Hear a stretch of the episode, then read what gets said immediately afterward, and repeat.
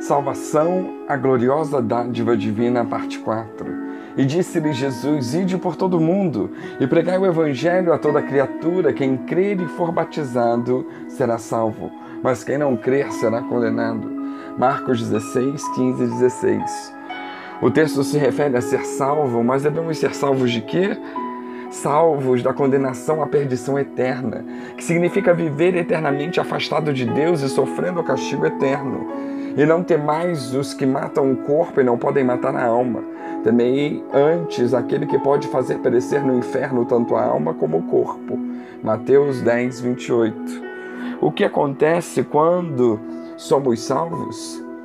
Nós somos purificados mas se nós andarmos na luz, como Ele na luz está, temos comunhão uns com os outros, e o sangue de Jesus, seu Filho, nos purifica de todo pecado. 1 João 1,7.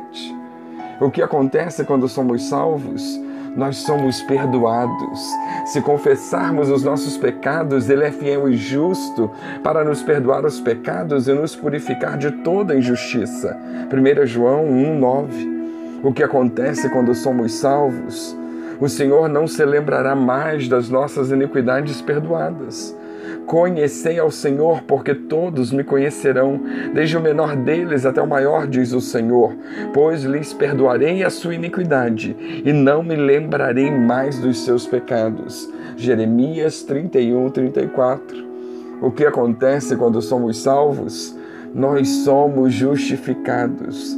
Justificados, pois pela fé tenhamos paz com Deus, por nosso Senhor Jesus Cristo. Romanos 5:1.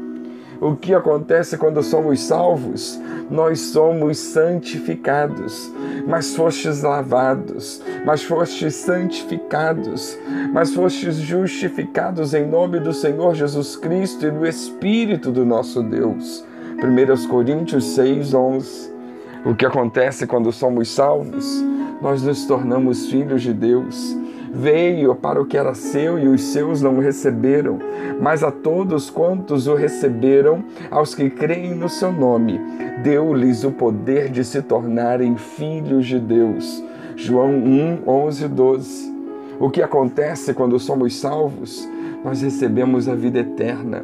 Em verdade, em verdade vos digo que quem ouve a minha palavra e crê naquele que me enviou tem a vida eterna e não a entra em juízo, mas já passou da morte para a vida. João 5, 24, ou até mesmo o clássico João 3, 16 e 17. Porque Deus amou o mundo de tal maneira que deu seu Filho unigênito, para que todo aquele que nele crê não pereça, mas tenha a vida eterna. Porque Deus enviou o seu Filho ao mundo, não para que julgasse o mundo, mas que o mundo fosse salvo por ele. O que acontece quando somos salvos?